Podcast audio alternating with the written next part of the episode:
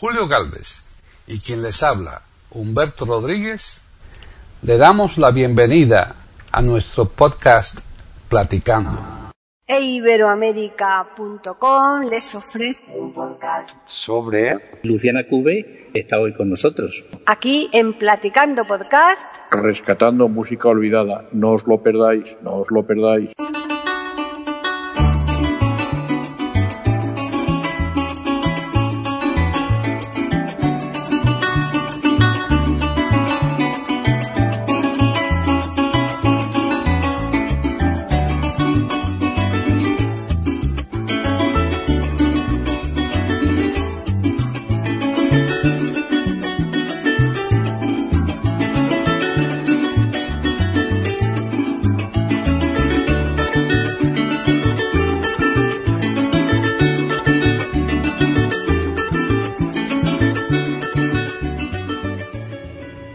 Bienvenidos un día más a Platicando Podcast, rescatando música olvidada en iberoamérica.com.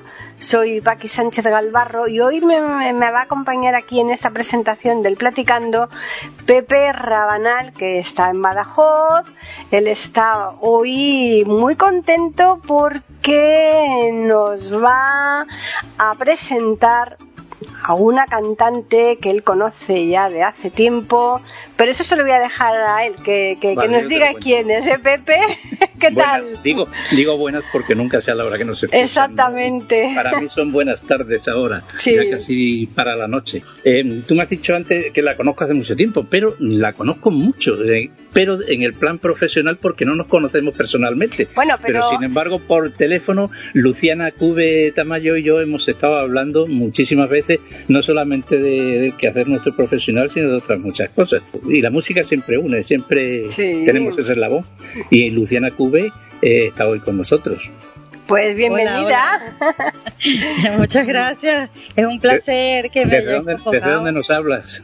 Estoy en Coral Gables, en Miami, ahora Pues, mismo. Estás en Miami, tú eres venezolana y sin embargo eh, esa relación eh, que os une a, a Pepe y a ti, profesional por supuesto, hablando, es más bien a través de libros, ¿no, Pepe? A, tra- a Sí. través, de, a través del libro. Eh, Luciana eh, fue eh, la editora, creo que de- del primero que hice con ese editorial, y después una compañía suya que se llamaba María Jesús, me parece que fue la que me editó el segundo. Y Sí, es sí, una, un- una profesional como la copa de un pino hizo que todo saliera rodado. Yo que venía de, de escribir a, a mi forma con editoriales que no, en fin, que como se lo daba salía, ¿no? Pues fue un Sí, cambio pues bastante. quedó muy bien. Quedamos muy contentos todos y bueno, eso. Estuve 17 años en España y ahora tengo cuatro aquí en Florida y no sé si vuelvo a España ahora o, o me quedo en Florida un rato más o mucho más. Eh, va, depende de muchas cosas. Pero he podido seguir haciendo la- mi, mi labor con la música y con la literatura. Y en esa editorial yo estaba por mi parte literaria y mi, este, mi conocimiento audiovisual y todo y pudimos conseguir bastantes autores para hacer libros de fotografía histórica. Pues, pues, sabes una cosa, Luciana, ese libro no me acuerdo cuándo se publicó, debería ser eh, allá por el 2007 o así, o, o Sí. el 2008, no, no lo recuerdo. Pero fue el primero que llegó a Extremadura en ese formato, con el gran protagonismo de la parte gráfica y el pie literario no de cumplido, eh, sino como decimos aquí, con enjundia. Y después Sí. de eso, aquí en Badajoz y en Cáceres y en muchos otros sitios, se han publicado libros que son casi calcados. ¿eh? Sí, Es- son Me refiero en- sí. en, el, en el formato, ¿no? Sí, salieron muchos más editoriales que iban con la misma, el calco de la, de la misma plantilla. Y aquí en Miami hay varias editoriales que han sacado fotografía histórica de, de Miami y de otros sitios de Estados Unidos y lo venden en los museos y en las editoriales así más de autor y eso. De... Además es que mm, yo me di cuenta, digo, eh, empezaron a publicar porque la- muchos me paraban por la calle y me decían, es que me gustan mucho el libro, dice, pero ¿sabes por qué? Y digo, pues dime, explícame. Dice, dice, se puede empezar a leer por cualquier sitio. Ay, Claro, claro. Por Eso es verdad. gusta. claro. Son libros muy visuales, son para, para mirar. Leer las imágenes, eh, son muy lindos. Yo los, me los traje para acá. Tengo aquí conmigo y cuando viene un español a casa, bueno, porque yo también soy española, o sea, soy venezolana y española. Y, y cuando tengo la morriña, me abro cualquiera de ellos y me pongo a mirarlos yo también. Bueno, pero hoy estamos aquí para hablar de tus canciones, ¿verdad, Luciana? Sí, sí, señor, es verdad. Pues que nos cuente algo de su aventura musical. Exactamente, ¿cómo has, cómo has, exacto, justo. Sí, sí, yo empecé en Venezuela, eh, en el seno de la familia, cuando tenía cuatro años, que mi madre nos apuntó a clases del instrumento típico del país, que es el cuatro, que es el, el, hijo de la guitarrilla renacentista y que todo el mundo tiene en casa por lo menos uno. Entonces, casi todos los niños reciben clases extraescolares o en casa para aprenderlo.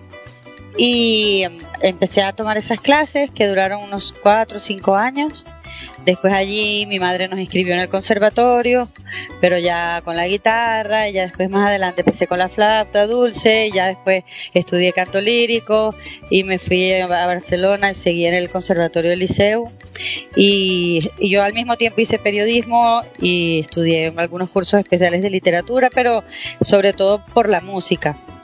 Entonces luego en, Barcelona empecé a hacer jazz con algunos músicos eh, y empecé, seguía en el conservatorio y empecé a, expandirme y a mezclar las dos cosas y eso me llevó a trabajar en el Teatro Real en Madrid y entonces ahí fue que me mudé a Madrid porque empecé a trabajar en la parte de sobretitulación de la ópera y el despliegue en vivo de la traducción de la ópera y al mismo tiempo seguía tocando con músicos que viven en Madrid y otros que viven en algunos sitios de España, en algunos otros sitios, en Canarias, eh, en Asturias. Y empecé a, sí, me moví un poco, fui a, algunas, a, algunos proyectos en La Mancha también en Castilla-La Mancha, en Albacete, bueno, empecé a Sevilla también fui y empecé a hacer folclore otra vez, porque yo en Barcelona había hecho jazz y lírico, pero en Madrid pude volver a hacer folclore porque había muchos músicos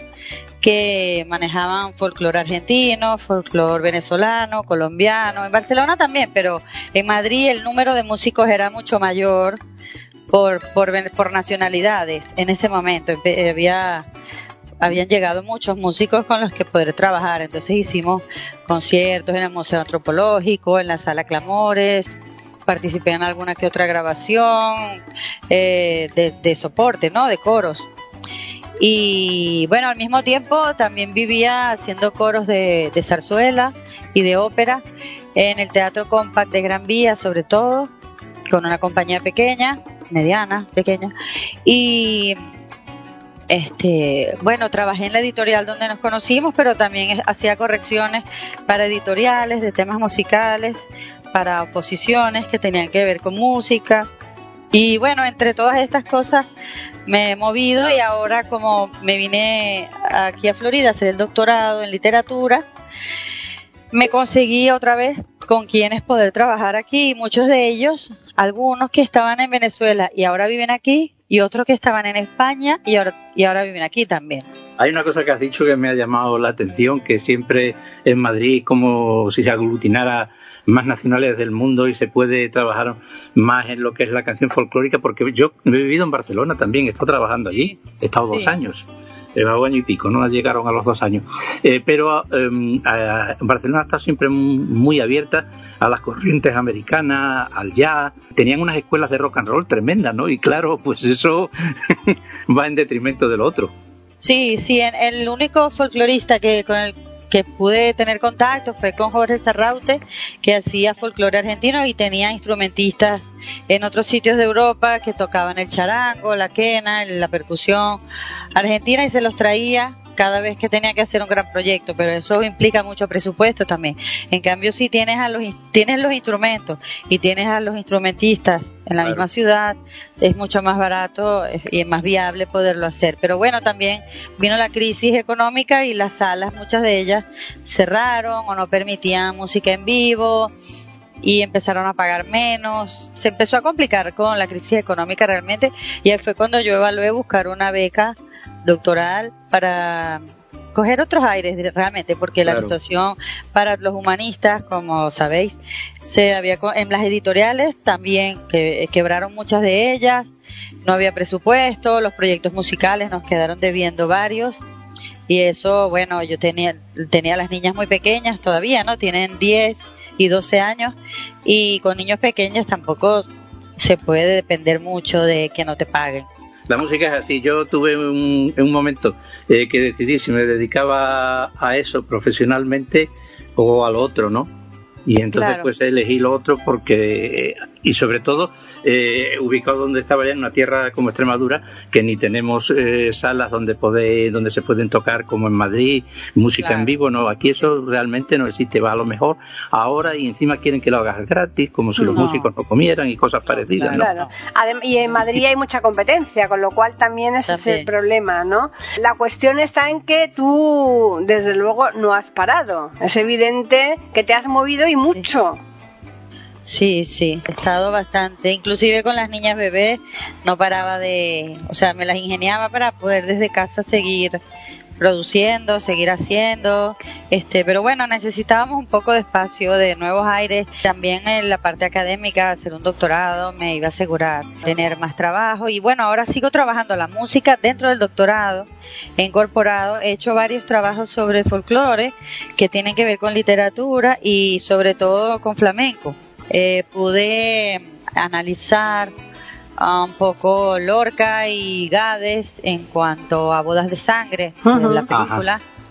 Y, y, también comparar Fuente Ovejuna, el montaje de la compañía Antonio Gades, eh, con la parte literaria y logré publicar el año pasado dos veces en la revista La Nueva Alboreada de la Junta de Andalucía. Desde aquí de Miami, digamos. Desde Miami, ¿no? Fíjate, qué maravilla, ¿eh?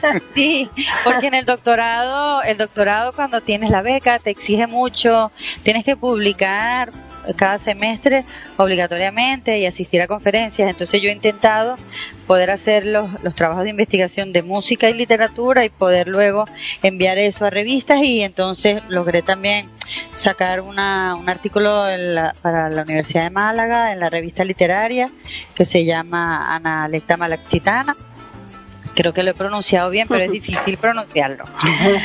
Entonces, la, la revista Anmal, creo que lo han puesto así más corto que es más fácil. Y luego estos dos artículos de la Nueva Alborea que se ve, se puede ver en digital en la página de la Junta de Andalucía ellos tienen los PDF porque ahora circula en PDF la revista. Entonces eso me contentó muchísimo de a poder mí me gusta El papel. A mí me gusta el papel.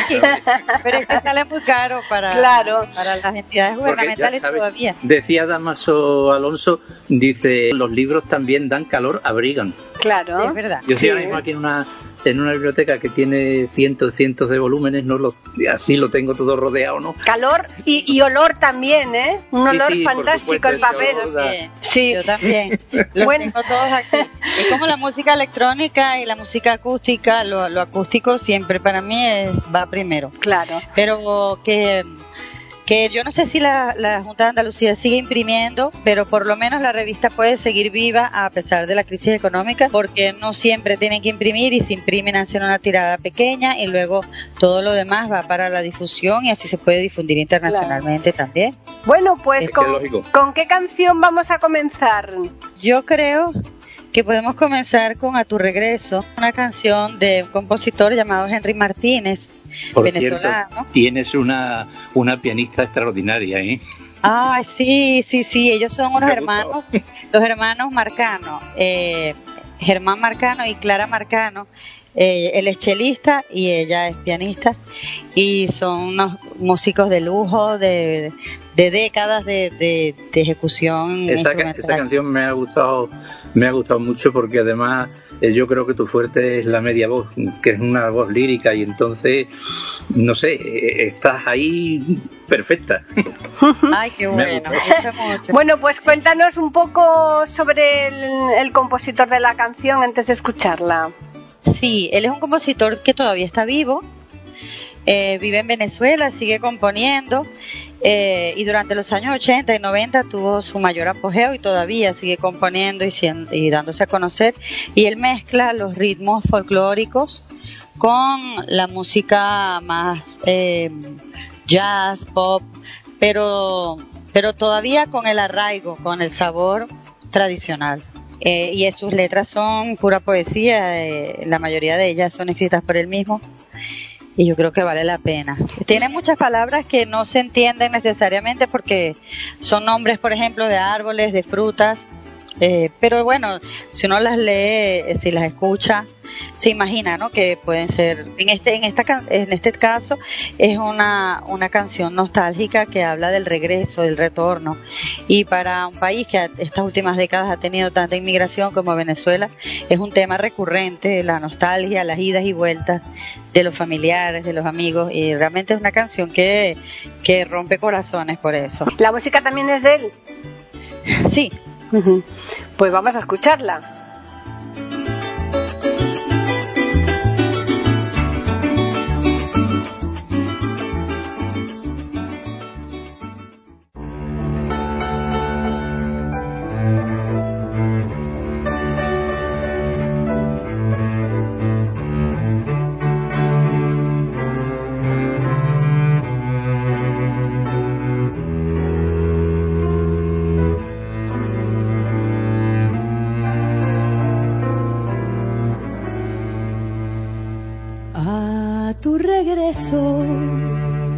Al viento lamer la tierra de los caminos.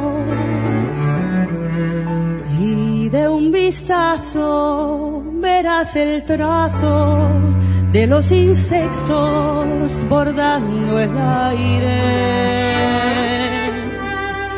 Y el oro en polen maduro y fino del corazón de las margaritas y los aromas recopilados que te esperaron por luengos años. A tu regreso tendrás la sombra fresca y redonda de los laureles. Flor devora, blanca y fluctuante, que se vacila sobre los pozos. Y el sumo noble, verde y rebelde del limonero que está en el patio. Y por las tardes la brisa fina se entretiene peinando palmas. A tu regreso traerás aquel pedazo de algo que estuvo ayer tumbando mangos como a las tres, chupando caña y robando miel. A tu regreso traerás aquí que llevaste dentro de mí, la luna llena como un melón y de la vida nuestra razón.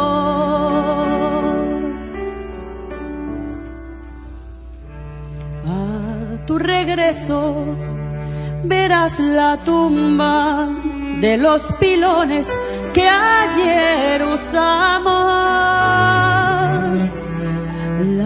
Resiedumbre de los horcones que nos mantienen en pie en la casa. Y los callitos de los bucares que recogías yendo a la escuela y el rostro seco de los aljibes que nos premiaban brotando el agua. A tu regreso verás cocuyos que no se apocan ante una estrella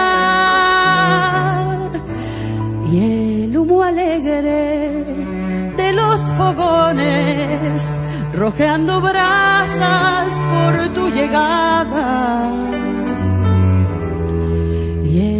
Las auroras un cielo urgido, robando azul a los azulejos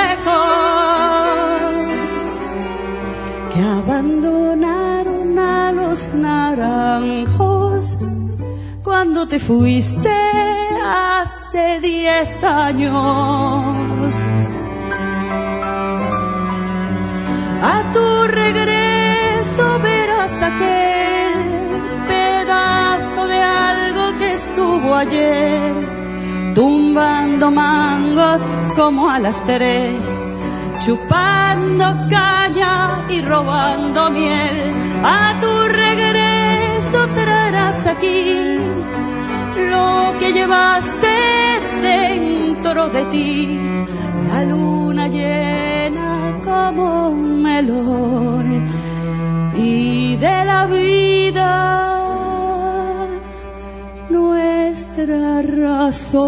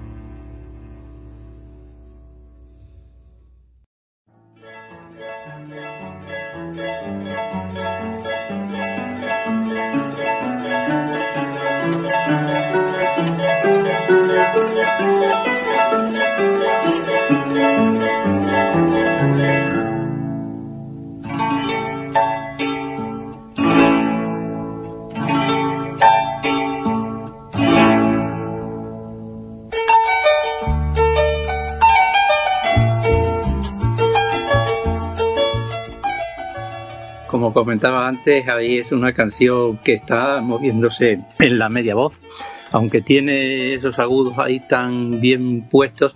Y yo es que realmente a este tipo de canciones las llamo, a mi modo de ver, ¿eh? que seguramente será criticable, le llamo las canciones de las notas inconclusas. ¿Sabes por qué? Es para yo entenderme, ¿no? o para entenderme yo bien. Porque esas músicas tienen esas cadencias que al final la nota como se recorta y queda como más pequeña. Entonces es una característica que os se da bien o no. Yo me he encontrado con algunos eh, temas de esos y yo que soy de, de voz un poco más larga, ¿no? Pues ahí tienes que saber que es una nota pequeñita, la que queda al final. Sí. Y La domar al todo- potro, domar al potro hasta que se detiene, Exacto. pero con mucho control. con mucho control, porque además, además necesitas mucho aire, mucho, mucho respirar y, bueno, respirar en su momento adecuado y no quedarte. Igual que los tenores líricos, que van siempre apoyados en esa media voz, que no todo el mundo que se dedica al canto sabe hacerla bien, ¿eh? Eso es, Es verdad. está, está muy claro. ¿eh? Además es muy difícil, ¿eh? Es más difícil que dar a lo mejor el do de pecho. Un buen maestro te lo puede sacar, ¿no? Pero el, sobre el do es sobre agudo, ¿no? Teniendo facultades, claro. Pero el Pero la- sentimiento, ¿verdad? Que la no... media voz que está casi entre el recitativo y el canto es complicado, ¿eh? Sí, es verdad. Es complicado. Bueno, tú que has estado eh, cantando en coros de zarzuelas y demás, ¿a ¿qué zarzuela de las que tú conoces te cautiva más? A mí me gusta la de agua, azucarillos y aguardiente porque es muy popular. Eh, ves los, los tipos, los tipos de Madrid, los, los tipos típicos, digamos, aunque suene redundante, ves las amas, las criadas, los niños, el, por allá viene el, el señorito de, de clase alta y el, el que atiende en la tienda, en la, en la venta. Yo creo que es un, una gran zarzuela y la gran vía también me gusta mucho. Pero por supuesto Luisa Fernanda. Hombre, que agua gordita. La tabernera. Ese pasacalle con la tabernera del puerto es cosa. Esa, esa cosa aparte, No. claro. No, Sí, esa no quiero, disfruto no mucho. quiero hablar. Eso es un, un genio. Claro. eh, Pues- don, Pa- don Pablo era. No, Pablo Sorozábal desde punto y aparte, desde luego. Hemos estado hablando de don Pablo Sorozábal Sí. en alguna ocasión aquí. Sí, ¿no? sí, sí. Y Y además recuerdo. que mi marido es tenor lírico y entonces muchas veces íbamos a verle en algunas producciones pequeñas no, que no había coro. Y entonces recuerdo en sitios pequeños o en sitios al aire libre en Madrid haber pasado unos momentos increíbles escuchando zarzuela realmente. Entonces cantará por el humo, se sabe dónde está el fuego. Sí, sí, sí. sí. Doña Francisquita. Así mismo. Claro, podría cantar. Y bueno, y la, de, la taber- de la tabernera en un país de fábula vivía un viejo artista. Esa es, Sí. esa es preciosa, Sí, esa eso es. romanza. Sí, es El- verdad. La del país del viejo artista. Eh, tú, tú fíjate, yo, yo ahora está- me estaba recordando, como sabes que yo siempre digo las cosas de memoria, que realmente ya, yo me crié con zarzuela. Porque nosotros en mi casa, mi padre era pianista, ¿no? Y aparte de eso, mm, formaba compañía, orquestas, ¿no? Para acompañar a las zarzuelas cuando venían aquí a Badajoz. Pero eran tan buenos todos los músicos que tenían que dos días antes montaban la zarzuela y salía perfecta, ¿no? Entonces muchas tardes de zarzuela y, y en fin. Ay, qué bien. Me parece un, un patrimonio increíble. Bueno, mejor que. Fabuloso. Entonces tus hijos, lógicamente, se van a dedicar casi seguro también al canto. Bueno, por ahora están con el piano, hasta- estuvieron con el violín y les gusta cantar mientras tocan. Están un poco aprendiendo así, pero como son pequeñas, eh, están experimentando. Por ahora no hay presión, digamos que. No, no, presión Pueden no debe haber nunca. Tiene que ser No, que lo no. elijan ellas, ¿no? Sí, sí, el violín lo acaban de dejar y bueno, me dio tristeza, pero no he dejado que me rompa el corazón porque yo sé que va a haber muchas más cosas que les van a gustar. y- No, y además si empiezan a cantar mientras eh, están tocando instrumentos, eh, eh, es lo mejor que pueden hacer porque empiezan a acostumbrarse a los diferentes, to- a los diferentes tonos.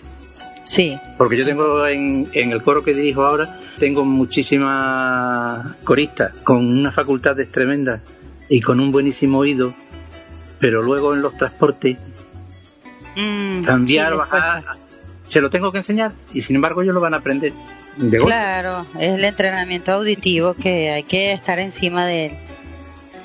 Sí, es verdad. Pero no es fácil tocar y cantar uno mismo, ¿verdad? No, yo lo he estado haciendo todo en la cuarentena. Me he puesto más intensa que nunca con esto y me propuse cada día grabar una canción y ponerla en las redes sociales y así alegrarle la vida un poco a la gente que, que estaba tan baja de ánimo, ¿no? Y, Mm. Porque eso me ayudaba a mí a subir las defensas de mi organismo, a alegrar un poco la casa, eh, a la familia y también a toda la gente que uno quiere en la distancia, ¿no? En España, en Venezuela y por regados por el mundo.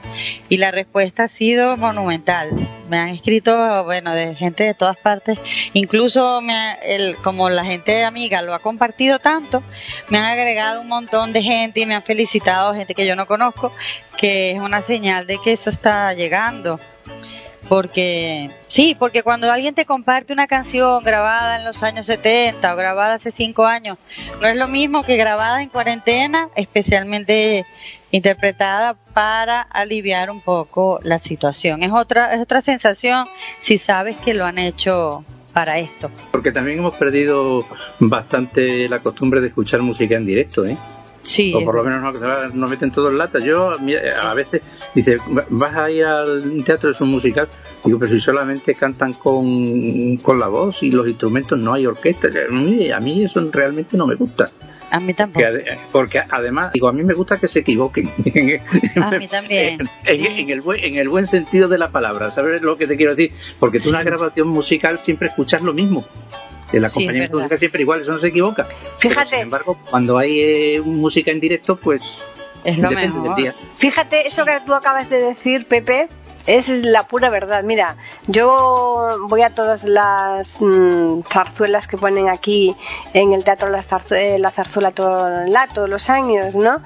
Y me acuerdo de una de ellas que en el descanso estaba el, eh, el flautista estaba ensayando un pasaje que se ve que le- lo tenía un poco enrevesado, o sea, que se le- se le- hay veces que se te cruza, ¿no? Y no hay forma. Sí, sí, sí, eso seguro. Bueno, tú sabes, tú no te puedes imaginar, en el descanso se quedó allí, mm, se fueron todos los de la orquesta y él se quedó pum, pum, pum, pum, pum, pum, dice Antonio. Ese, cuando le toque se confunde, digo, pero si lo están, Ay, si lo están ensayando constantemente, si lo Qué, mala, qué mala idea, ¿no? Oye, que por supuesto, cuando llegó se falló en el- y mira que lo, Ay, mira que lo ensayó, ¿eh? Veces. Pero ahí ya le pudisteis tener piedad porque ya... Hombre, claro, claro. Yo, yo- Ya lo yo- perdonaste. yo he fallado montones de veces,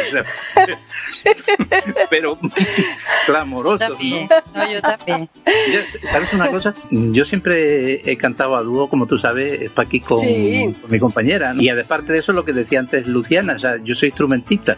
Ahora menos, por razones evidentes, que ya comentaremos algún día. Y mm, resulta eh, que fuimos a una actuación y entonces teníamos do- dos músicos o tres detrás de acompañamiento, no me acuerdo, eh, porque hemos ido con mucha gente, ¿no? Y ella le tocaba empezar. Yo le hice la introducción Y no, no entró. No entró. Se la volví a hacer cinco Y veces y se había quedado en blanco. Totalmente En blanco. Es tremendo Y ese es el momento cuando igual te ¿Cómo tienes que inventar, te tienes que inventar un chiste y decir, bueno, esto es una pieza corta que parece una introducción, No, no, no. pero es una pieza. Que me dijo que se, había, que se había ido a otro planeta. No me extraña, no me extraña. Pero y lo mal que se pasan esos momentos, ¿verdad? Que tú dices, Sí. tierra, Yo trágame, parado- ¿no? Yo he parado y le he preguntado, le digo, ¿cuál es la primera palabra de esta canción? Si, si me la dice, me sale lo demás. Claro. Si no, no me acuerdo, porque se me he quedado en blanco. Sí, es tremendo eso. Eh, bueno, y entonces, ¿con qué canción vamos a continuar? Eh, podemos continuar con una que se llama Tu Boca, de Armando Molero, un compositor de Maracaibo, Maracucho.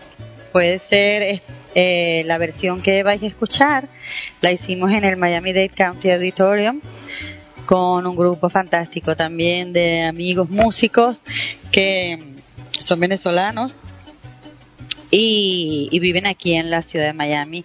Está Ernesto Elaya en las maracas, Daniela Padrón en el violín, Henry Linares y el Gocho en el bajo, me parece.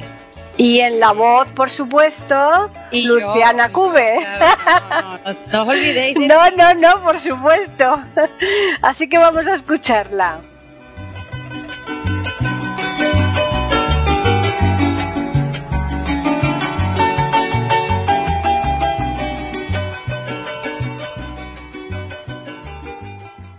Pueden escuchar otros de nuestros podcasts en eiberoamerica.com.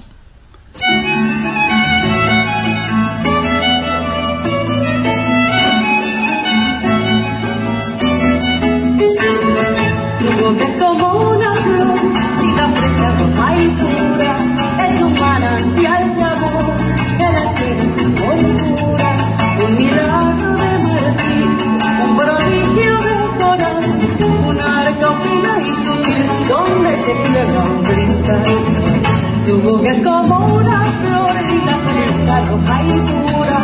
Es un manantial de amor, que la tiene muy pura. Un milagro de marfil, un prodigio de coral, una arga fina y sutil donde se quiere olvidar. El alma de quien la besa nunca ya podrá olvidarla, será para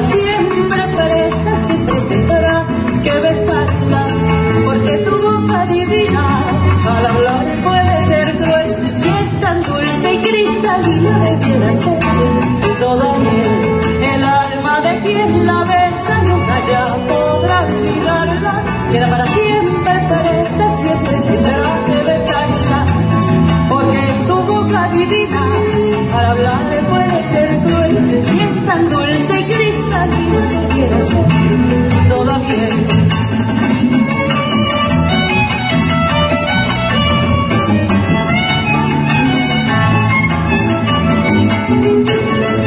boca es como una flor, linda, fresca, roja y pura. Es un manantial de amor, que las penas de amor cura. Un milagro de marfil, un prodigio de coral. Una capina y sutil de donde se quiebra un cristal. Tu boca es como una flor, linda, fresca, roja y pura.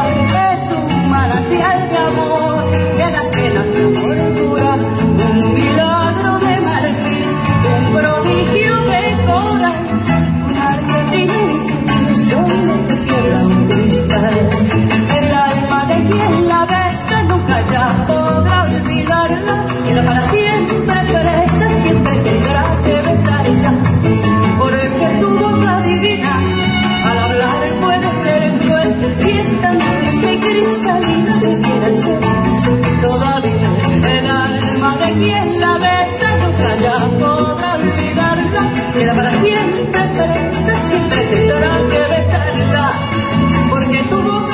Al hablar puede ser cruel, si es tan dulce y cristalina debiera ser todavía.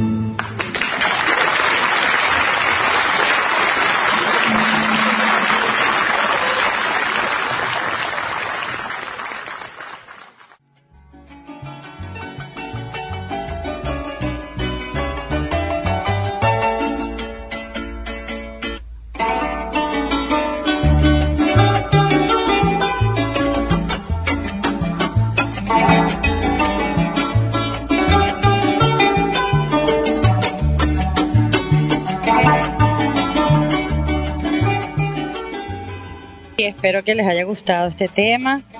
Como ven, tiene un ritmo más, eh, más movido que a tu regreso y corresponde bueno a los ritmos regionales. En este caso es un ritmo de danza eh, la danza zuliana. Y ven que la, la letra es bastante rápida pero sin embargo se mantiene el tempo constante y es muy poética, muy, muy florida la, la poesía que tiene. Eh, y bueno, sí, describe una, forma muy hermosa de describir la boca y el beso, ¿no? Que Claro. van como en tándem. Bueno, y tú, Luciana, que estás estudiando ahora ya el doctorado, estás haciendo el doctorado de literatura y que por supuesto la música está bastante ligada con, con la poesía, ¿no? En este caso con la literatura. ¿Escribes también o no? No, yo, bueno, lo que escribo es crítica, es análisis y mm, comentarios de texto, y, mm, eh, pero poesía no escribo. Ficción he escrito alguna cosa, ejercicios, pero sobre todo escribo opinión, artículos de opinión y crítica literaria. Y ahora estoy escribiendo la tesis, ya la he Claro, empezado. claro. La, la estoy haciendo sobre el villancico, el villancico, por supuesto, español, cuando llega a América, en el momento en que empieza el camino a la criollización, que comienza la decadencia del villancico, digamos decadencia en la frecuencia de la interpretación, no de la música como, como tal. Y al mismo tiempo que el villancico en- entra en, en desuso, se liberan y se emancipan los géneros, por ejemplo, del romance y de la copla en el campo. En este caso estoy investigando sobre compositores e intérpretes de Cuba en el campo cubano, en la, en la zona de los guajiros, ¿no? El, guajiro como intérprete y los villancicos del siglo XVIII que se interpretaron en Santiago de Cuba, porque tengo esa información a mano en la biblioteca de la universidad, hay varios archivos que me permiten poder eh, meterme en ese tema. Y hay otros tres archivos acá en, en Florida sobre este tema que en el lo cual no tengo que no tengo que viajar para poderlo hacer y aprovecho la existencia de estos archivos al mismo tiempo que investigo esto y la verdad es que yo creo que va a quedar bien. Pero en lo que yo sé, hay muy poco villancico cubano. Sí, hay, hay villancico autóctono cubano. En este caso el compositor es Esteban Salas. Y después de él hubo tres más. Eh, en esto en Santiago, ¿no? En La. Habana hubo otros, sobre todo de finales, mediados y finales del, siglo XVIII, en 1750, 1810, 1820.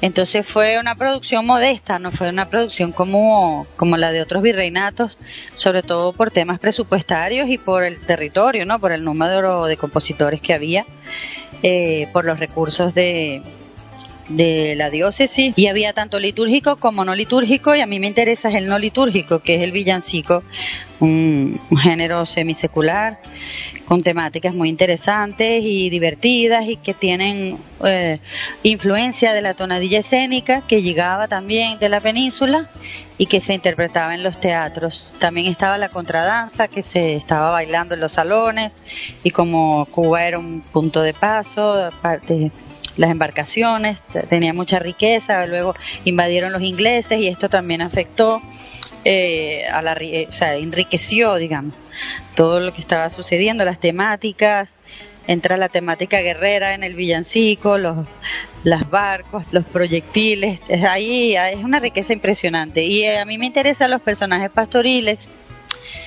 dentro de las villancicos de la Natividad. Esto es lo más interesante que he encontrado. Eh, y la herencia de lo pastoril eh, español e italiano que llega al Nuevo Mundo y que entonces se comienza a gestar lo que es el pastor criollo, que es el guajiro, o en Puerto Rico el jíbaro, o en Venezuela y Colombia el llanero, o en Argentina el gaucho, y en esto, cada país tiene el suyo, ¿no? Su Claro. propio, su propio personaje autóctono. Precisamente el otro día estábamos charlando con el compositor y cantor Martín Alemán, ¿recuerdas Paqui? Sí, y claro. él, sin embargo, estuvimos hace tiempo ya hablando sobre lo que había sido el villancico, él tiene también algunos compuestos, ¿no? En Argentina, y entonces a mí me dio por mirar eh, cómo estaba la cosa, y ese yo creo que es el que más se parece al español, es ese canto de Navidad, del portal de Belén, de pastores, de gente en las faenas agrícolas. Luego he mirado por otros países, sí, los hay, pero no tienen esa conexión tan clara. Sobre todo aquí en Extremadura, en Extremadura tenemos muchísimo. Aquí Sí, en sí, Extremadura tenemos un, eh, canciones de tanto villancicos como canciones de acarreo. Es un mon- el folclore es riquísimo. No estuvo explotado ni investigado hasta los años 30 o 40 del siglo XX. Imagínate, Ajá. no se conocía nada. O sea, se conocía todo el folclore español, sin embargo, el de Extremadura era, estaba prácticamente virgen hasta que llegaba el primer folclorista, que fue don Bonifacio Gil, director de la banda militar de aquí de Badajoz y de director también del conservatorio que hoy lleva su nombre.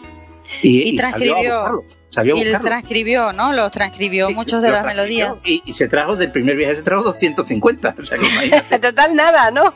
Y a partir de ahí todo, entonces los de Argentina son los más parecidos, aunque tienen su tonalidad, su aire, pero Claro, depende de la época también, porque en el siglo XVIII ah, algunos textos son idénticos y otros les cambian ciertas palabras eh, según la conveniencia de la festividad y también eso es cierto, la- aquí, hay- la aquí hay un- coplas extremeñas que se repiten en Argentina, que las dan como suyas, ¿no? Sí, Hasta claro, que me las claro, canta alguno por ahí y le digo, oye, que viene de aquí, no, claro. que son Claro, exactamente y que en- entre ellos mismos, luego en el propio Santiago de Cuba o en La Habana, eh, entre sí reciclaban de una iglesia a la otra, reciclaban lo que habían reciclado, lo volvían a reciclar, porque no era plan para cada festividad componer y escribir una partichela para cada violín, para cada, para el continuo, para todo. Entonces Para tenían todo. que tenían que tirar y con los pocos recursos que tenían, poco presupuesto, eh, hacían muchas versiones de lo mismo, de lo que había venido y de lo que componían autóctono. Entonces, Por- por a veces cierto. cogían una parte de uno, una parte Por cierto, antes de que se me olvide, quería preguntarte una cosa. En el plan folclorista, ¿cómo andáis por ahí? En ese sentido. Hay mucha gente que se dedica a lo que es la investigación folclórica. Me refiero desde el punto de vista así, más o menos profesional, para recoger, para publicar, etcétera. Claro, en Venezuela dices. En Sí, en Venezuela y también en Miami. Unidos? En Estados en Yo aquí en Miami no, no conozco, yo sé que en la Universidad de Miami hay un programa de etnomusicología que es un, es un doctorado. Conozco una chica que estaba allí estudiando música de la India y se fue a la India a, ella es flautista y estuvo allí haciendo toda una investigación. Eh, pero de latinoamericanistas, digamos, o estudiando la, la música española, no, no he conocido ninguno todavía. Eh, yo sé que en la Universidad de Indiana, por ejemplo, en otras ciudades más al norte, hay un- departamentos más grandes. Pero en lo que es mi universidad como tal, eh, tiene un musicólogo, pero no tiene la especialidad como tal en doctorado de musicología. Hay un énfasis en el pregrado eh, y un máster que tiene que ver con esto, pero no hay un doctorado. Eh, sin embargo, más al norte sí. En España me parece que eso, solamente el conservatorio, el Real Conservatorio de Madrid, es el que tiene la... Esa potestad, un poco. la- no, no, me refiero a la, la especialidad de, de folclore. ¿eh? En el de aquí no hay, no, tú no puedes ir a estudiar folclore. Eh, pero Yo sin embargo en Madrid sí. Yo creo que la Universidad de Jaén, con Javier También. Marín, me parece, que hace el Festival de Úbeda. Y van también muy tirados al flamenco, ¿no? Ah, creo, claro. creo. ¿El de Madrid Pero a cuál te refieres? ¿El de Madrid cuál te refieres? ¿El que está en Arturo Soria? En el Real Conservatorio Superior, ese. Creo que está, ese es el que está en Arturo Soria, creo. Sí, sí, sí. Y la fundó la, la cátedra de- folclore y antropología, la fundó un profesor, un folclorista de aquí de Extremadura, Manuel Ah, García qué bueno. En los años 50 o 60, no te vayas a creer que. Y a partir de ahí, pero conozco algunos que tienen folclore o música nueva ola o alguna especialidad así, pero lo que es folclore, folclore no, Sí. no encaja con ciertas mentalidades. Claro, yo sé que la Universidad Complutense tenía a Emilio Casares y después había algún programa que tiene que ver con la musicología, la etnomusicología. Pero no en la en Madrid no tuve la oportunidad de estudiarlo. No tenía que trabajar solamente aquí porque he conseguido una beca. Pero es que es difícil también teniendo que pagar las facturas y estudiar que la Claro, gente es se dedique de lleno a la musicología Eh, y No se puede. Es imposible, Es imposible. Es, Sí. im- es imposible. Tiene que haber más apoyo institucional para que Mm. los estudiantes puedan acceder a esto. Bueno, y en- de esos villancicos cubanos mm, del, del, mm, del siglo XVIII, ¿no? O XIX, que tú ahí has estado recopilando, eh, a- ¿quedan partituras y demás o, no? Sí, las ha editado la musicóloga Miriam Escudero y la vende, lo vende por internet y ella lo hizo en Valladolid. Eh, fue a hacer una, una investigación a Valladolid y un esfuerzo conjunto con la universidad eh, pudieron publicarlo en Valladolid y entonces están aquí en la universidad están depositados son siete volúmenes ocho y, y están en diversos sitios no ella lo, ella ella vive entre Cuba y Estados Unidos y se ha asegurado de que las principales universidades que tienen eh, musicología tengan los volúmenes de esto de sobre todo eh, dedicado a Esteban Salas eh, Juan París y Cayetano Pagueras. Son los tres compositores que ella ha hecho. Y bueno y de otros villancicos hay de, de villancicos eh, de otros lugares no de de la Nueva España de lo que ahora es México y Guatemala. Eh, hay bastante editado también del Virreinato de la Plata y de la Nueva Granada que ahora es Colombia. Eh, también sí y Venezuela era una capitanía general pero sobre todo tenía música litúrgica. Entonces de la no litúrgica hay muy poco pero la litúrgica hay más editado también, pero son editoriales locales, no está disponible internacionalmente como ha sido lo de la Universidad de Valladolid, se ha podido disponer de esto en otros países. Bueno, pues vamos Sí. a continuar escuchando otra canción tuya para que nuestros oyentes pues se puedan recrear con esa delicia. Sí, a ver qué podemos escuchar para que eh, Pepe tenga a Aldemaro Romero, que yo sé que le gusta, la canción de repente. Si la tenéis por allí, de repente. Eh, que, que es de la onda nueva, el género de onda nueva, que durante décadas ha estado en Venezuela, que llegó para quedarse, fue inventado eh, por Aldemaro Romero y su generación de músicos del jazz venezolano. Eh, y es un género muy difícil de interpretar y esta es su canción estelar, digamos, de repente. Espero que la disfruten.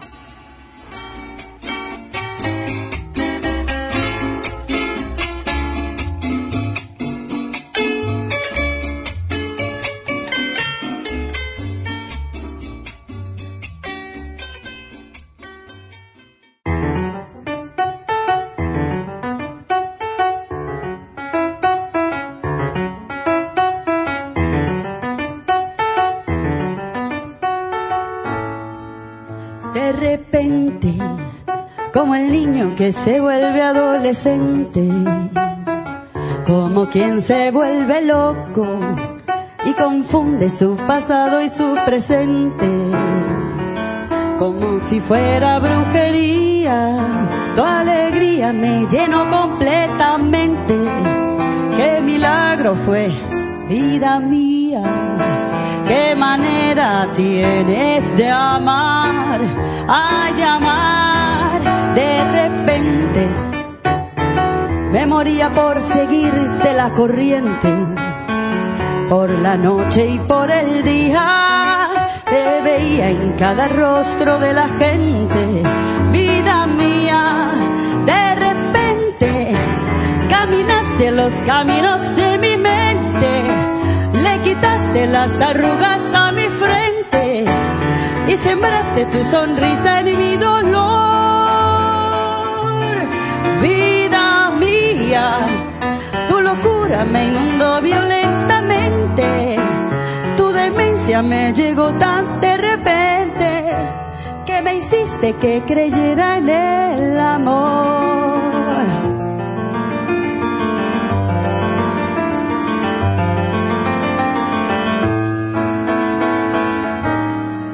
De repente, como el niño que se vuelve adolescente, como quien se vuelve loco y confunde su pasado y su presente, como si fuera brujería.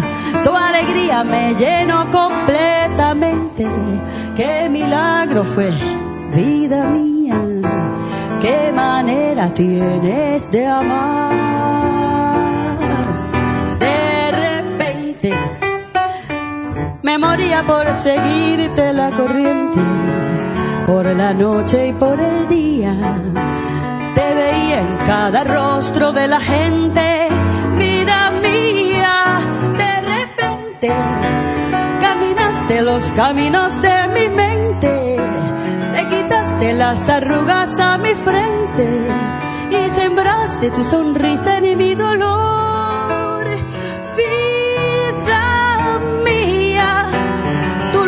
Inundó violentamente, tu demencia me llegó tan de repente que me hiciste que creyera en el amor, en el amor, en el amor,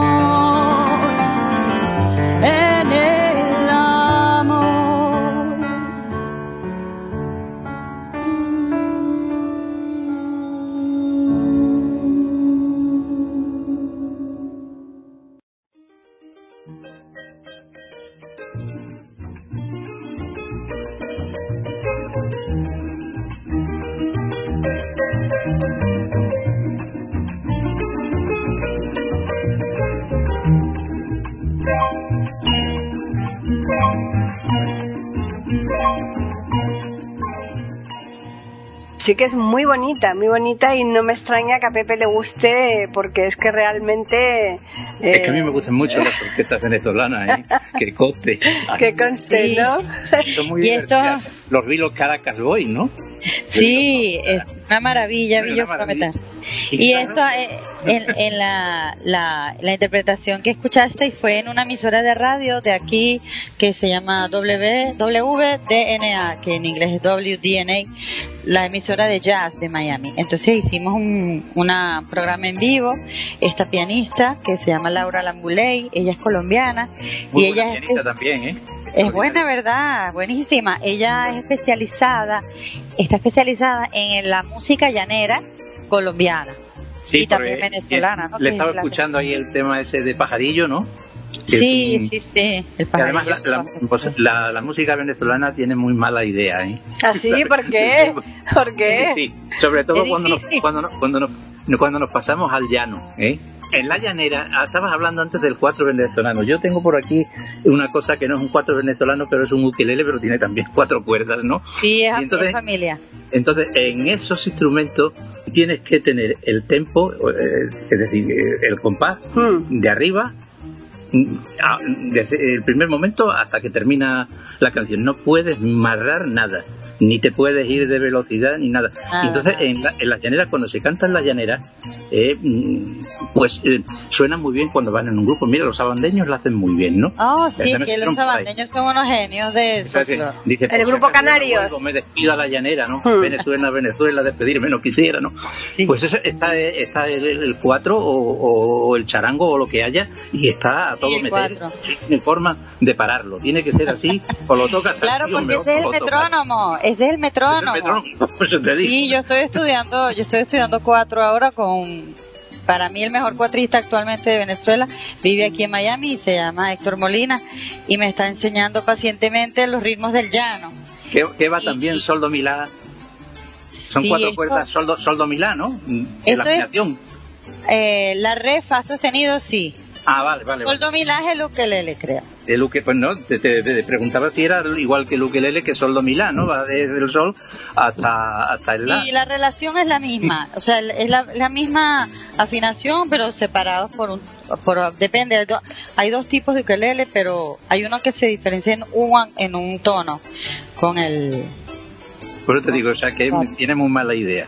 Tiene muy mala idea y luego, y luego además, por ejemplo, o sea, eh, eh, si tocas alma llanera, la toques con la toque una orquesta, la toque un grupo, hay que ver el compás que lleva, ¿eh? y yo estoy aprendiendo un género que se llama el seis numerado. Con esa maraca contra Eh, sí.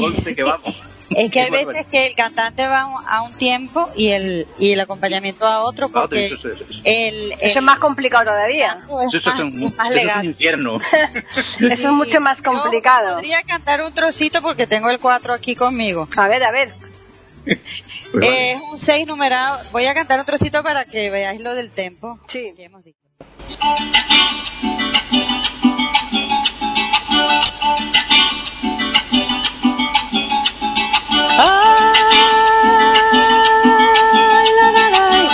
Poco río llanero, golpe de seis numerado. Golpe de seis numerado, llanura de Juan Parado, trocha de canto ligero. Trocha de canto ligero, camina caño y estero, pajonal recién vestido. Pajonal recién vestido, donde el llanero curtido, con el pie sin alpargata. Con el pie sin alpargata se les carranchan las patas como abanicos abiertos como abanicos abiertos cruzando por los desiertos de la sabana infinita. De la sabana infinita, estas son cosas bonitas que los llaneros queremos. Que los llaneros queremos y por eso no debemos apartarnos del camino.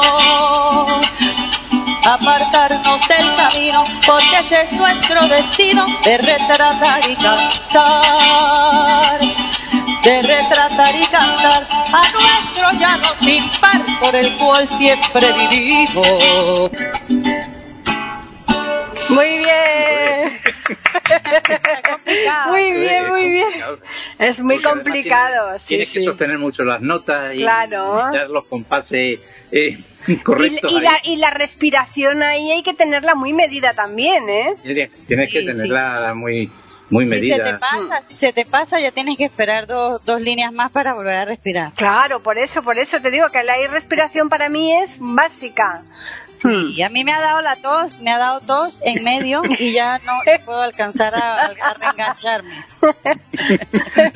Eso te decía yo que la llanera, Tiene truco, viene con truco incluido. la, la- la llanera.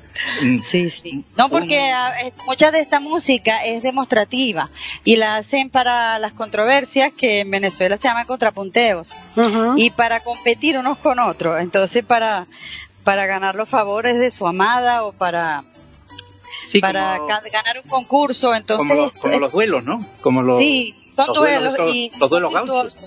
Por eso son virtuosos y a veces son agresivos porque buscan ser implacables, casi medieval, como un torneo. Un ritmo llanero que, mm, que recuerdo ahora mismo es, eh, es lo que no recuerdo es el intérprete, que es un intérprete de arpa que hubo ahí en Venezuela, que era extraordinario, que era El los indio esteros, Figueredo.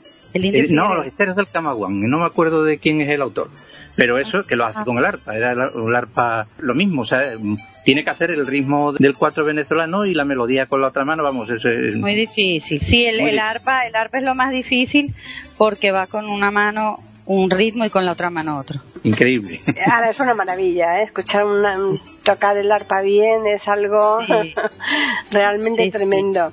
Mm. Escuchar al indio Figueredo por internet, que hay grabaciones, el indio Figueredo muy tremendo, temible, maravilloso. Pero, eh, ¿que, que es actual o...? Antiguo. No, de los no. antiguos. De los antiguos, ¿no? O sea, pero se encuentra bien, vaya. Sí, sí. Ah, pues sí, miraremos. Figueredo, por aquí Sí, lo sí, sí, desde luego. Bueno, y entonces, ¿qué canción más vamos a escuchar? A ver, ¿qué puede ser? A ver, a Eh, eh, ah, bueno, podemos poner una de las que ha, ha sido hecha en cuarentena, que se llama Media Luna Andina, que es de la música de esa zona, que es donde empieza la cordillera andina, empieza en. Venezuela. y entonces eh, eh, ah, yo lo, lo hice con un compañero del conservatorio que estudió conmigo y luego se devolvió a los Andes de donde él es y, y yo soy un poco andina también porque mi marido es nacido en los Andes también y tenemos familia allí en la ciudad de Valera, pero este otro músico es de, es de San Cristóbal. Y de hecho mi cuñada vive ahí en esa ciudad y allí está este músico que es guitarrista, se llama Leoncio Ontiveros y es de, eh, hace muchísimo folclore, forma parte del grupo Raíces, un grupo con mucha tradición en los géneros andinos y es una belleza, una belleza de música. Se la, yo sé que lo, lo van a disfrutar mucho. Si es de César Prato.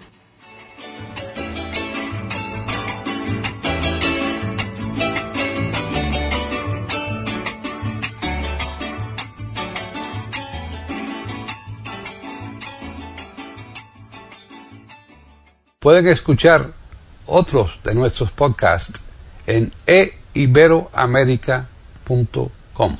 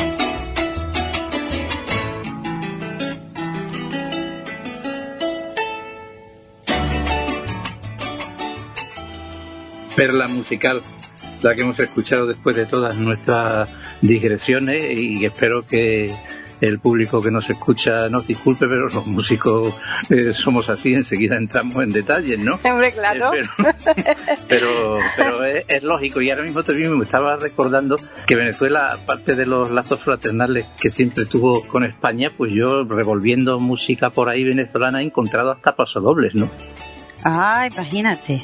Por Sí. ejemplo, el, Sí, el- verdad. lo que hablábamos antes de, mm, creo que es la orquesta de, de Vilo Frometa. Ajá, Eh, de Villo, sí. sí, de Vilo, yo digo Vilo por, por, por deformación inglesa, ¿no? Es Sí, sí, no, ¿no? es Villo, Villo. Es sí. Villo, en venezolano, o sea, en Venezuela, Villo.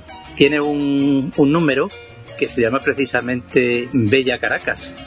Wow, sí. En Él le un di- info de puso paso muchas doble. canciones a la ciudad. Incluso tocaba el famoso pasodoble campanera del maestro Monreal, que hizo famoso también por aquella época el niño cantor Joselito. Joselito, sí. Y sí, pues la tienen grabada. Oyes ese pasodoble y sabes que es campanera, también sabes que es venezolano.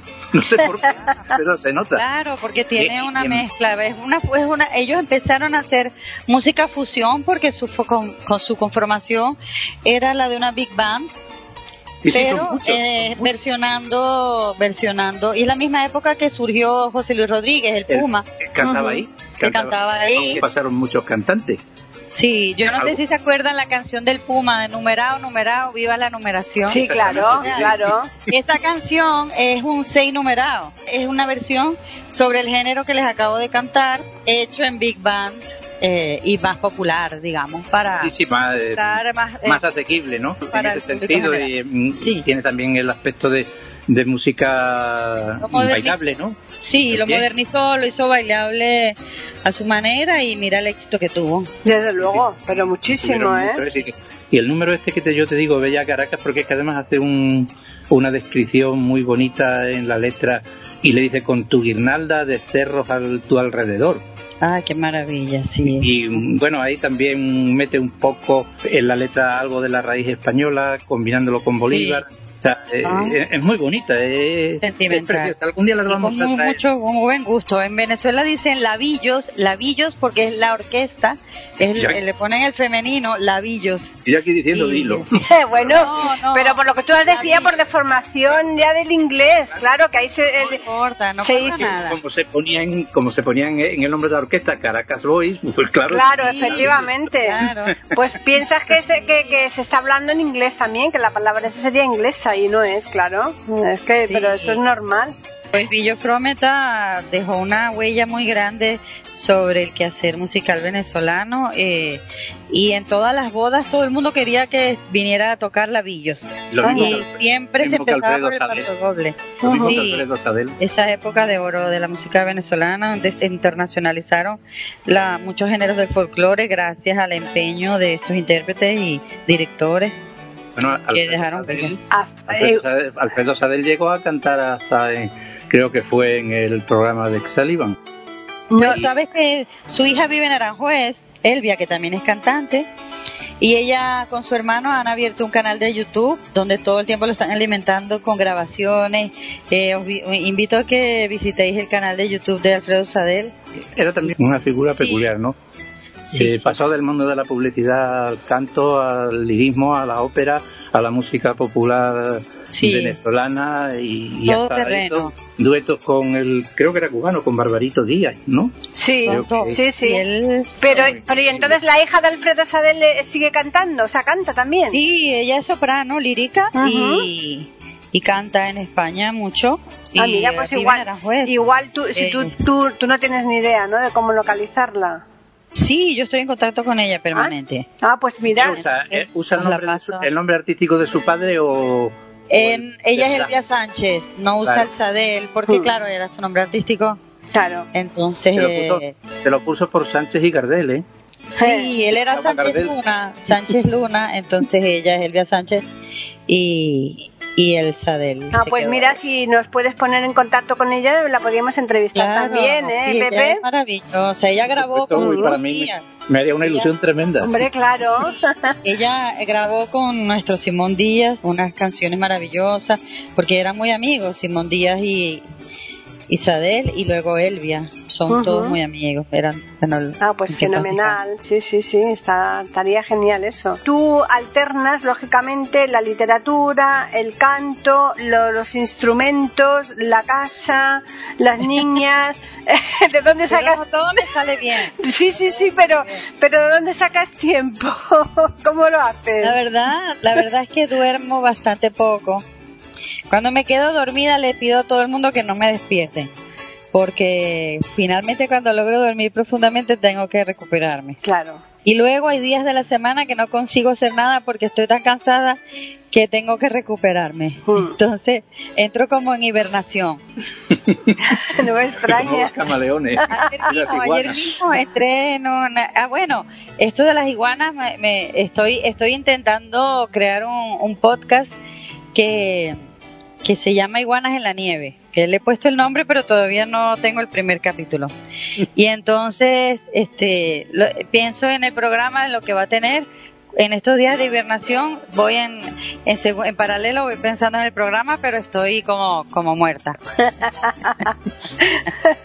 si ya lo hago, os lo envío para que lo escuchéis. Claro, por ahora- supuesto. por ahora toca descansar. Claro, no, no te quepa duda. Pues la verdad, Pepe, que nos, nos lo hemos pasado genial ¿eh? aquí charlando sí? con Luciana, ¿eh? Ay, muchas gracias, yo también. Ya me siento que estoy ahí en Extremadura o en Madrid, que Exacto. estamos a, a un paso de la terraza para tomarnos el vermut. Si vienes, si vienes a España cuando amaine el temporal, eh, nos avisa y nos juntamos en Claro, algún- tú nos avisas, ¿eh? Sí, Como tú ya tienes claro. nuestros contactos, nos avisas que nos ponemos, pero vamos, de, de acuerdo para, para Claro, vernos, Claro ¿eh? que sí, claro que sí. Y, y tengo el último tema que es acidito, si lo queréis escuchar, no sé si da Pues sí. tiempo. Pues sí, antes de irnos, ahora lo que vamos Sí. a hacer es que vamos a darles los medios que a los oyentes para que nos, se puedan poner en contacto con nosotros y también por si acaso quieren decirte a ti algo, ¿eh? sí. Y después ya, según nos vayamos yendo, mm, dejamos esa canción para que los oyentes se deleiten con ella. Así que, eh. ¿tú tienes algún correo o alguna fórmula para que los que nos están escuchando, si desean, puedan ponerse en contacto contigo? Sí, mi canal de Instagram, arroba Luciana Cube, todo junto. Allí pongo mis canciones y estoy constantemente en contacto con la gente que me sigue. Es una buena forma el Instagram, me gusta mucho. Perfecto. Pues a nosotros nos pueden escribir al correo que es platicando arroba eiberoamerica.com y también el Twitter que es eiberoamérica con las iniciales E, I y la A de América en mayúsculas. Ha sido un placer enorme tenerte aquí, Luciana, y esto se tiene que repetir, ¿eh? Claro que sí, estoy a la orden. Y bueno, los dejo con el acidito, que es una canción de Adeli Freites que ah, falleció hace muy poco. Y estoy yo en la voz, pero me acompañan tres grandes, tres todoterrenos que son mi profesor de cuatro, Héctor Molina, y luego en la guitarra Gustavo Carusí, en la flauta Nicolás Real. Y tiene una introducción de flauta que espero que disfruten mucho y que pasemos estos tiempos que nos quedan tan raros, lo pasemos con buena música y con todo el corazón. Seguro que sí. Y Pepe, nosotros nos vemos ya mismo también con otra grabación, ¿eh? Tenemos un- una cosa pendiente, ¿no? Exacto. Súper. bueno. Sí, es que, que- nosotros vamos alternando, Luciana, alternamos con, con postales sonoras en donde Pepe nos cuenta unas cosas, unas historias, unas leyendas, tú no te lo puedes imaginar, ¿eh? Qué maravilla, pero enviarme el link para yo poderme, poder escucharlo. Muy bien. Y después, Pues, eh, pues ahí. eso, alternamos con la música. El próximo tiene enjundia, ¿eh? Desde luego, por, Eh, tiene- por- por lo que me has contado, los te- por los temas que me has dicho, es tremendo. Wow. Pues aquí estoy, estoy alerta para escuchar todo esto. Muy bien. Recordarles a los oyentes que volveremos aquí a iberomérica.com la próxima semana con un nuevo programa de Platicando Podcast, rescatando música olvidada. Y ahora escuchamos a Luciana Cube con Acidito. Venga, un abrazo.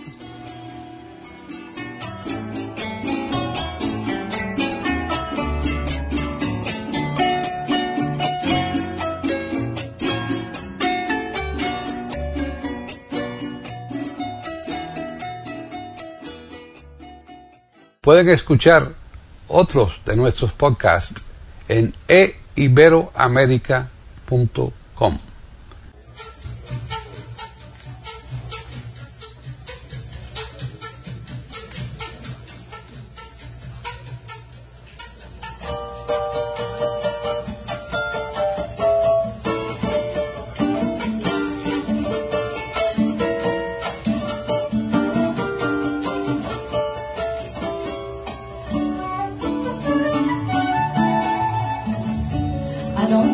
reflejaba la luna sobre el espejo de la laguna hizo acordar de una ilusión que llevo en el corazón.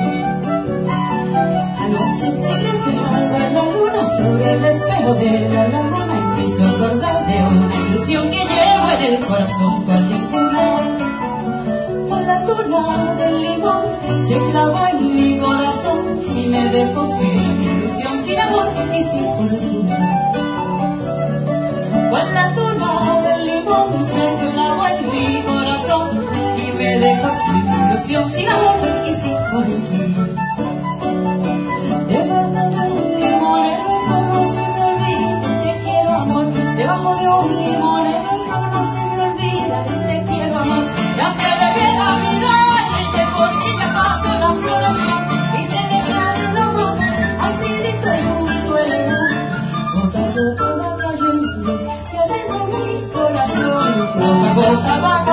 Y ardiendo en mi corazón.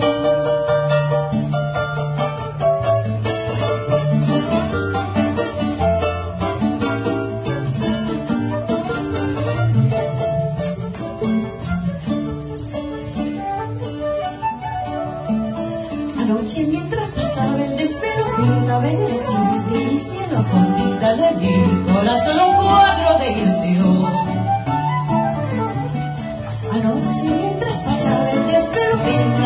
azul de tu cielo con tinta de mi corazón un cuadro de ilusión y de amor. Así es el sabor como el néctar del amor que está escondido en una flor de un limonero en cero. Así dices el sabor como el néctar del amor que está escondido en una flor de un limonero en celo.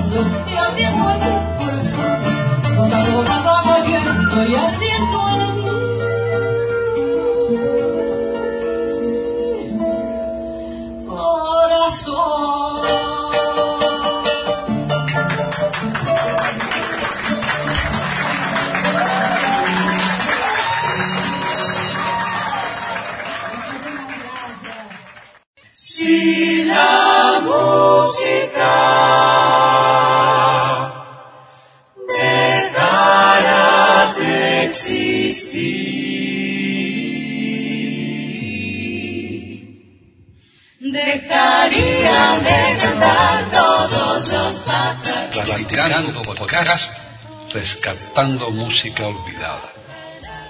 Aquí encontrarán compositores e intérpretes de antaño. Participación de oyentes que lo deseen, con creaciones propias o aquellas que quieran rescatar. Podcast dirigido por Paqui Sánchez Carvalho. Edición de audio a cargo del productor Julio Galvez Manríquez. Pueden escuchar otros de nuestros podcasts en http dos puntos, barra barra e iberoamerica.com. Pueden escribirnos por correo electrónico a platicando arroba eiberoamerica.com o por Twitter a eiberoamerica con la E, la I de Ibero y la A de América en mayúsculas. Solamente me resta agradecerles a todos su atención e invitarles a que regresen el próximo miércoles para escuchar otro programa de Platicando, Podcast Rescatando Música Olvidada. La música de